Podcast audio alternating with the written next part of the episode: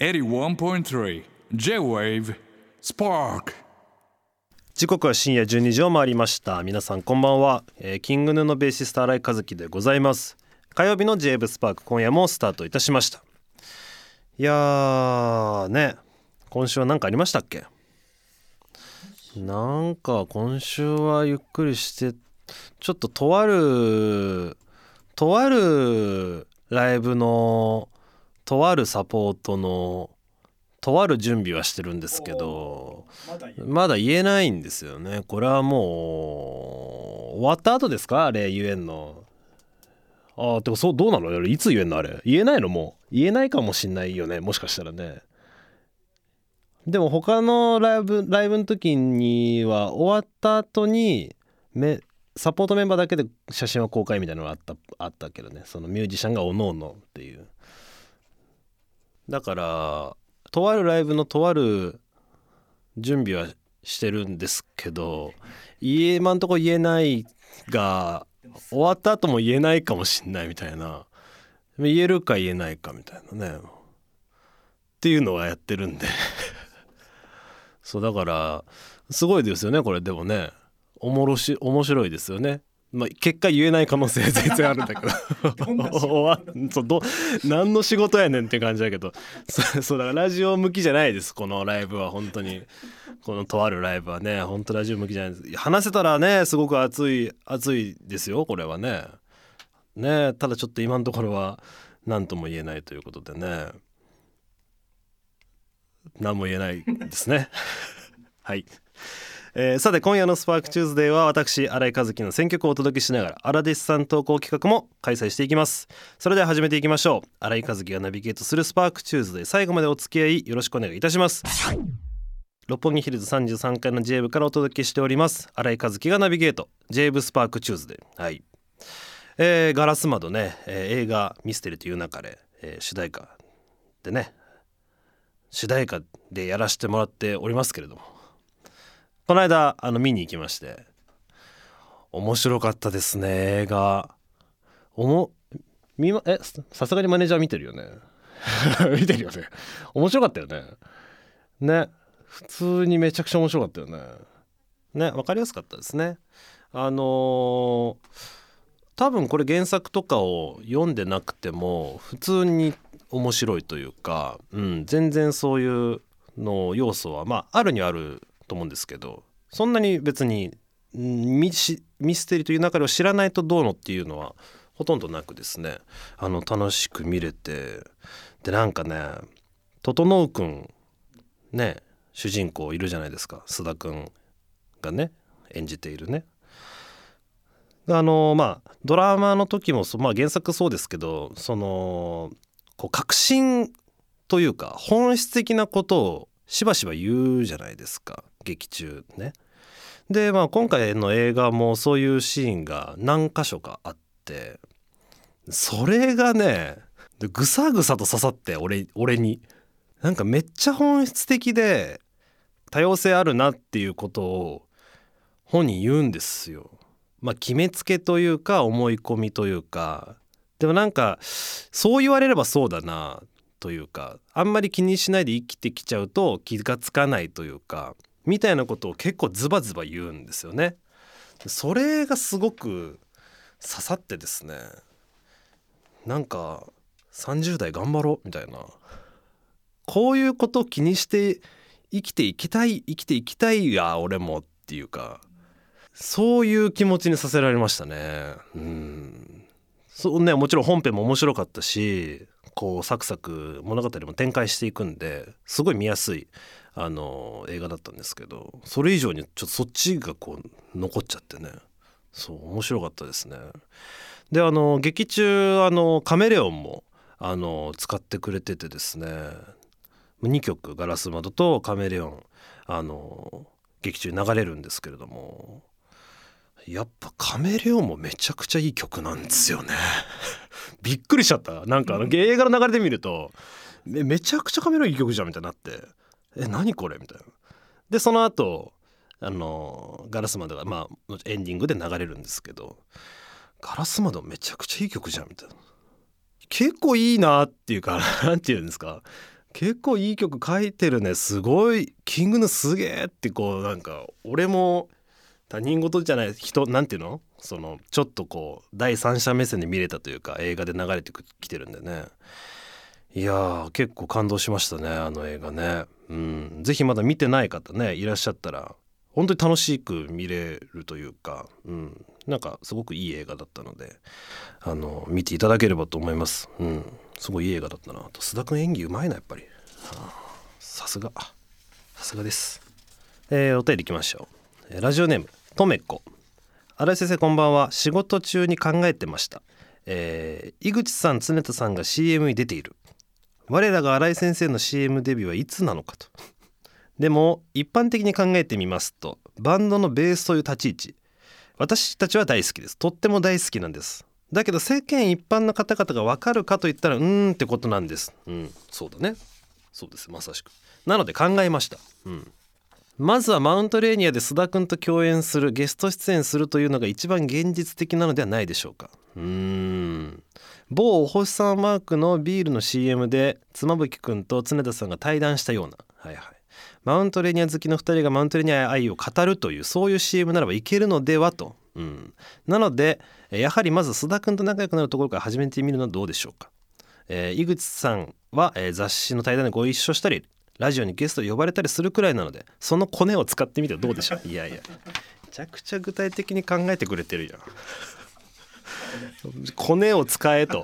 コネを使って須田くんを使って CM にたどり着けて言ってるからねこれね。まず悟のコネを使いましょう。で須田くんとのコネを作りましょう。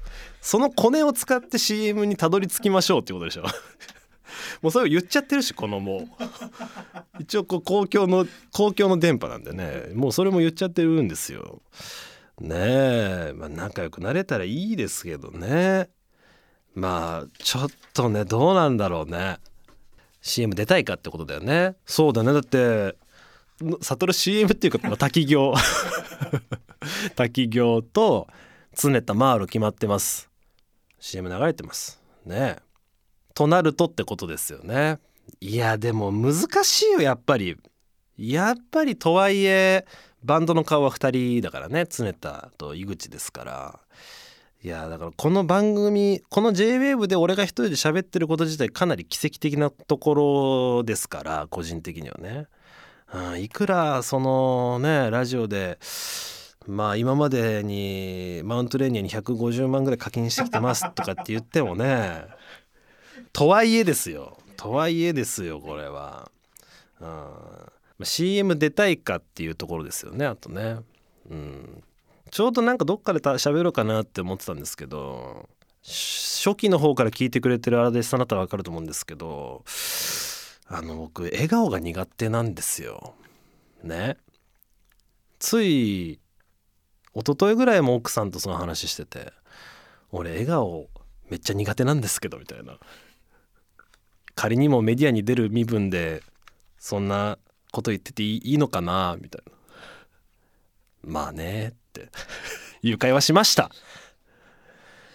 でその笑ってパシャみたいなシチュエーションがすごい苦手なんですよ。人といて笑うのはもちろんそれはできるんですけどその何もなくて笑うっていうか何もなくて笑顔するっていうのが苦手なんですよね、まあ、得意な人まあ得意な人得意じゃないですか。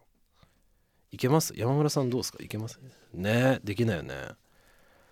だからあの高校の時にね日本史の先生僕すごい尊敬する先生いたんですけどその人が卒業間際の時のあの授業で日本史全く関係なくてあの社会に出たら笑顔が大事だから笑顔の練習しといた方がいいよみたいな。もう授業そっちのけで。そうみんなにみんなに。で毎日鏡の前立ってこう笑顔を作ってみてあこの笑顔だったらいいなってわかるでしょみたいな。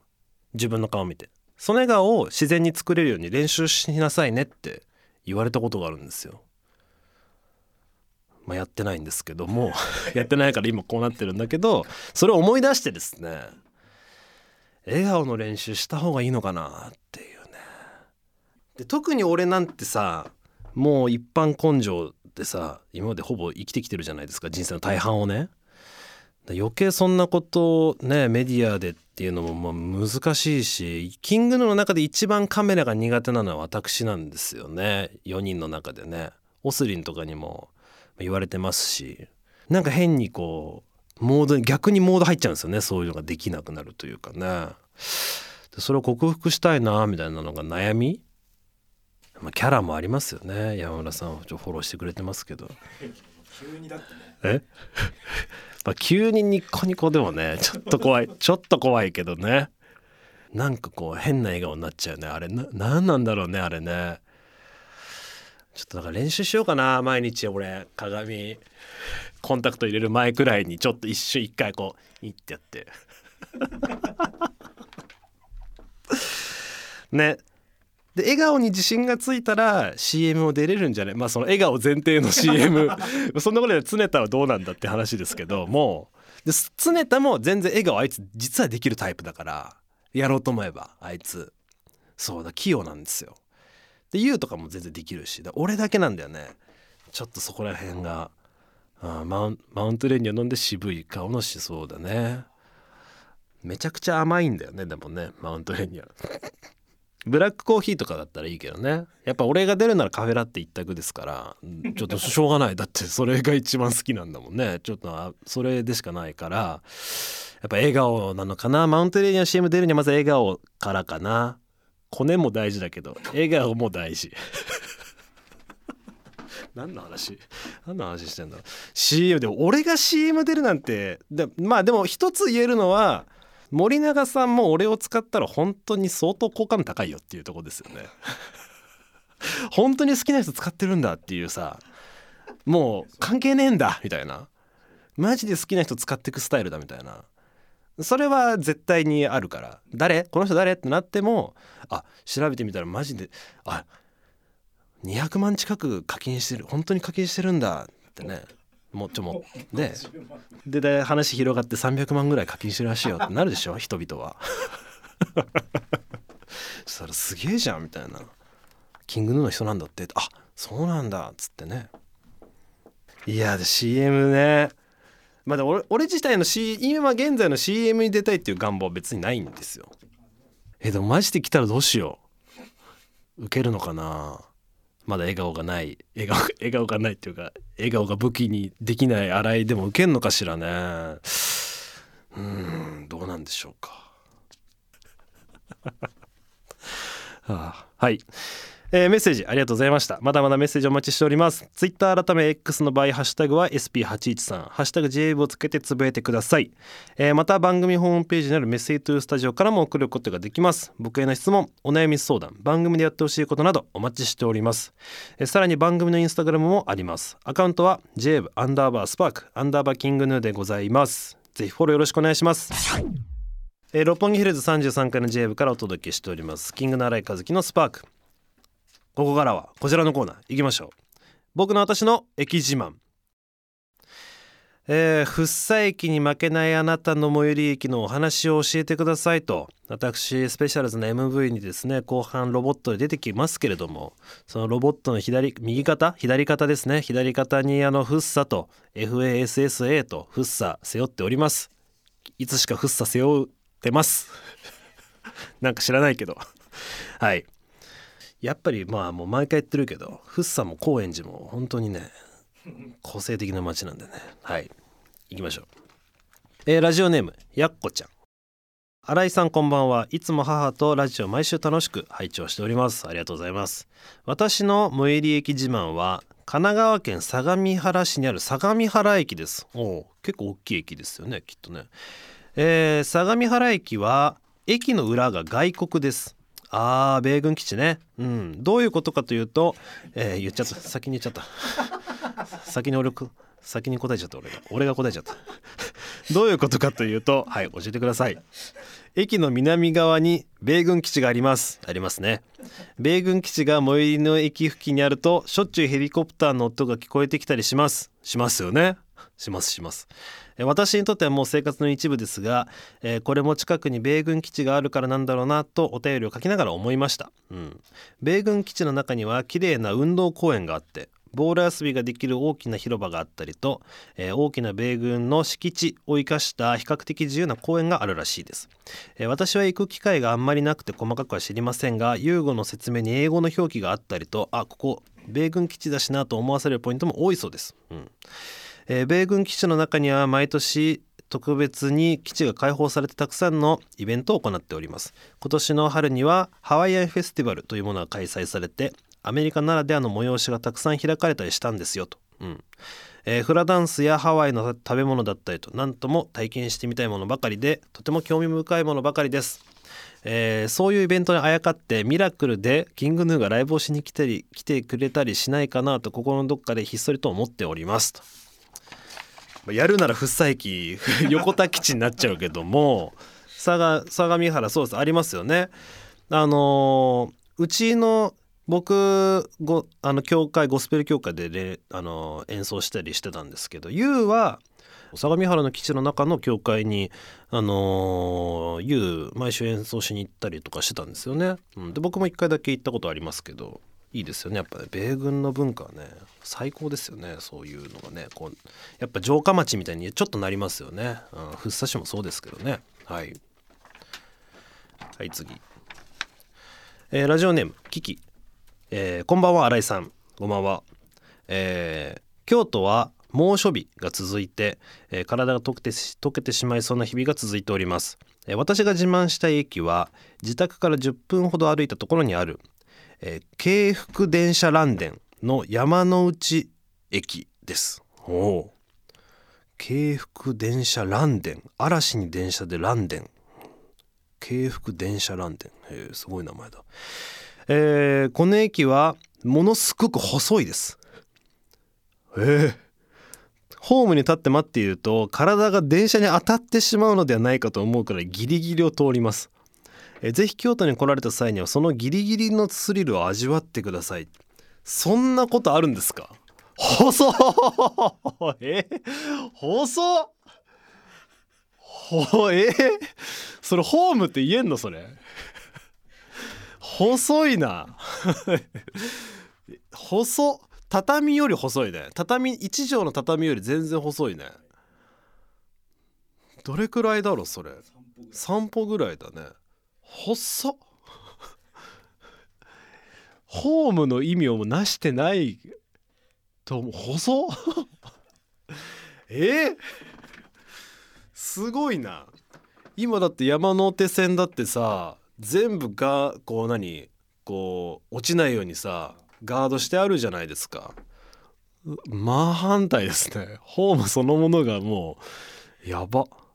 すご乗ってみたいね。すげえ。これちょっといいですね。こんなでこんな駅あんだね。はい。えーラジオネームイーツ。新井先生こんばんは。いつも楽しく聞いております。ありがとうございます。えーあの我が家の 我が家じゃないあの我が町の駅自慢みたいなコーナーまだ募集してますか？してます。全然してます、えーそういえば東武駅があるのでメッセージを送ります、えー最寄りから少し離れていますが時々利用する駅。南海高野線の堺東駅という駅です、うん、南海高野線。ほう、えー改札を入ってすぐの場所に、えー551蓬莱とビアードパパというシュークリーム屋さんが並んでいるのですが、うん、改札口で駅員さんに551で買い物するので通してくださいとかシュークリーム買いたいですってお願いするとえ入場券買わずに改札を通してくれるんです。買い物が終わったらありがとうございましたと言って出ていけます。えー駅員さんも慣れていて「はいどうぞ」と当たり前のように通してくださいますどうでしょう？いい感じではないでしょうかちょっとパンチが足りませんかね？いやこれはさじだよね。店員駅員さんのさじもうみんなみんな買いたいってことなのかな？そのシュークリーム屋さん。そうか改札を入ってすぐの場所にあるからそこで買いたいと。そんなもう通例になっちゃうってこと？あいいっすよって。いや結構ガバガバなんだね。大丈夫なのかな？ちょっと他の心配をしてしまいますけどね。ちょっと東京にいるとね。東京にいるとっていうかあれですけど。えー、ゆるゆるなんですね。不細工はちょっと通してくれないな。はい。えー、じゃあペリメトロンステッカーはもうこの細いこの駅のラジオネームキキさんにお送りしたいと思います。ちょっとこれ実際見てみたいですね。この細いホームね。これパンチあったね。ちょっとグッときたので。受け取っていただければと思います。はい。ということで引き続きあなたの最寄り駅の情報を教えてください、えー毎週末お祭りがやってます。毎週末お祭りがやってますなんてとこあんのかな、えー超うまいお好み焼き屋さんがあります、えー飴をくれる近所の可愛いおばちゃんが名物ですなどどんな情報でも構いません。お待ちしております。あれですよね。企画もなんかちょうどねこの間山村さんと話したけど結構やってるんですよね。今同時にね。で毎週1個しか紹介してないからだいたい月1以上になっちゃうと。今5個ぐらい企画やってんだよねっつって。まあ1個ね和樹の一刀両断はまあ今最終章を迎えておりますけど、まあ、メール会もあるからそれ入れるともう6個とかになっちゃってたんだよね。なんであの やってるよっていうね。全部やってるよっていう企画全部やってるよっていう。駅自慢。ハーモニクス。リトルカズキ。まあ一刀両断。偏見。そっか偏見しばらくやってないね。やってますからね。全部ね。あの存在してますから。あの送ってくださいね。はいお待ちしております。新井和樹のスパーク。やりますやってます。えー、荒弟子のね皆さんのお便り紹介していきましょう前回募集した TikTok の案がねたくさん来てるということでちょっと紹介していきましょうか。ラジオネーム100点アメリカ。新井先生こんばんは。キングのように TikTok でやってほしいことですが全世界に向けての無声の映像はどうでしょうか？ほう。最近だと YouTube ショートで無声動画を上げているスパイダーメンが日本人だったと話題になりましたしキャプテンアメリカの格好でやってみたりしたら伸びるんじゃないでしょうか。少なくとも私は喜びます。おー。結構具体的な。そうですよね。なんかそっち系の動画ってあるよね。なんかやっぱり明確に海外向けの動画ってちょっと違うもんね。なんかやっぱりこの YouTube のコンテンツとか見て、まあ、そのスパイダーメンのね方がそうだったりとか。ちょっとそういう毛色ありますから。でもキングヌーは本当に何も誰も喋らないっていう無声の映像はいくらでもね あの流れてるもう出てるんですけど まあそっちじゃないか。はい。やるとしたら悟のあの格好でやるとかあのために一回34時間また特殊メイク頑張ってもらって。とかですかね。はい。えー、ラジオネームきよこぬあれ先生こんばんは「 Tomorrow かっこいい曲ですね」と、うん、 MELRAW さんのサックス素晴らしいです。そうですね。この曲のこともまだ喋ってないですけどそうです。 MELRAW がね参加してくれております。CM だとメインのところで使われてますね。はい、えー早くフルで聴きたいです。ところで TikTok の提案ですがメンバーの方々で違う楽器に挑戦するのはどうでしょうか？おー具体的。あとお絵描きとか。例えばみんなで石原マネージャーの、えー似顔絵を描いてみるとか。おー。せっかくの機会に TikTok 入れたので面白いもの期待しております。えまあゆるいのもキングヌーらしくていいですけど。うんそうですね。なんで本当にあれ始めたんですかって本当に言われるもんね TikTok よくあれ始めた時にあれで挑めたねみたいな。いや本当そうなんですよ。本当にそうそうそうだなと思いつつ。もうああしかならないっていうのもてかねもう俺から言わせてもらうとね回避できる方法があったらとっくに回避してるんですよ。我々6年やってますから バンドとして。4人集まるとああなっちゃうのはね回避しようと思ってたら回回避できるものだったら回避してるんですよ。どっかのタイミングで。できないのよ。だからああなっちゃうのよ。どうしたってね。ちょ TikTok の企画よこせと言いながらちょっと本当に失礼なこと言ってますけど。まあでも似顔絵とかね。そういうことになってくるよねでもね。うん。石原さんの似顔絵はもうすぐ描けるよあんま描けませんあんま描けませんでした。ちょっとあまりに俺ちょっと画才がなさすぎて。俺画才ないんですよ。画才って言うんですか？そもそも。そもそも画才って言うんですか？これ。何ですか？絵心ですか？絵心ですよね。絵心ないんですよ。もう半端じゃないから俺の絵心ガサイとも言いみたいですか？あ合ってました。画力ね。画力ゼロなんですよ。俺が書いたキングヌーやばいからね。あの一回だけゲームの大会に出た時のあのゲーム実況の方々と一緒に出出させてもらって悟とね。でその後ワイワイさんって実況の方とあといろんな方と一緒に二次会っていうのがその後あっていろんなミニゲームをするみたいなのがあってこうなんか絵しりとりみたいなのをしたんですけど俺が書かなきゃいけないのはキングヌーだったんですけどそれがもう壊滅的だったんだよ。どっかに多分画像上がってると思いますけど本当壊滅的だったんだね。あ。違う違う違う。お便りお便り。えっ、とラジオネームニコちゃん。何の話でした？ああ似顔絵の話したんだえっ、とラジオネームニコちゃん。えー、新井さんこんばんは。TikTok で何をすればいいか悩んでおりましたねと。私はライブ TikTok ライブのために TikTok を入れた身なのでギャルい友達に聞いてみました。おー。TikTok 入れてくれたんですね。嬉しいですね。え友達にはもともと人気なら演奏でも演奏でも何でもバズるんじゃね？と言われました。いやーニコちゃん14歳ですからね。かなり具体的なアドバイスですよね。はい。えちなみにえ夜8時から9時ぐらいに投稿するとバズりやすいそうです。あそうなんだ。とりあえず演奏動画がいいかと思います。めっちゃ具体的だこれも。あでも時間帯とかあんだ投稿する時間帯とか。まあそうだよね。あのさちょっとよくわかんないけどさいわゆるレコメンド欄に出てくるか出てこないかみたいなとこなんでしょ？きっと。ね。そこだよねきっとね。でそれで見てると俺もキングヌーのやつとかさ出てくんのよ。でも過去にやったその番組テレビ出た時の切り抜きとかがすごく出てくんの「M ステ」の階段の降りたやつとかさなんかティーネイジャーやった時とかさ。そういうのすごい出てくる。ああいうの乗んなきゃいけないってことだよねきっとね。8時から9時ぐらいですって投稿するといいんですって。知ってました？マネージャー陣。えもちろん知ってんの？すご。最近5時って言われてんだ。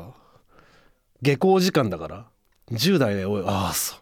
放課後なんだ。学生の下校時間に合わせた5時がいいんじゃないか夕方5時がいいんじゃないかって説もあるらしいんですね。すごいな。もうなんかなんかレースやってる気持ちになりますね。何レースっていうのこういうの。小レースっていうの。ななんていうの？なななんていうの？こういうなんかこういうなんていうの？これ。なんだ。言えない。何も出てこない言葉が。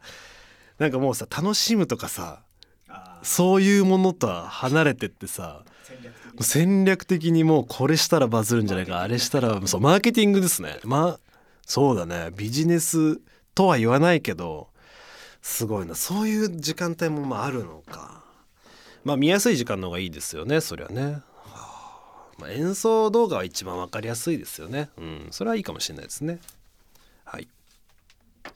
ということで今夜もたくさんのメッセージありがとうございました。Spark on 81.3 J Wave.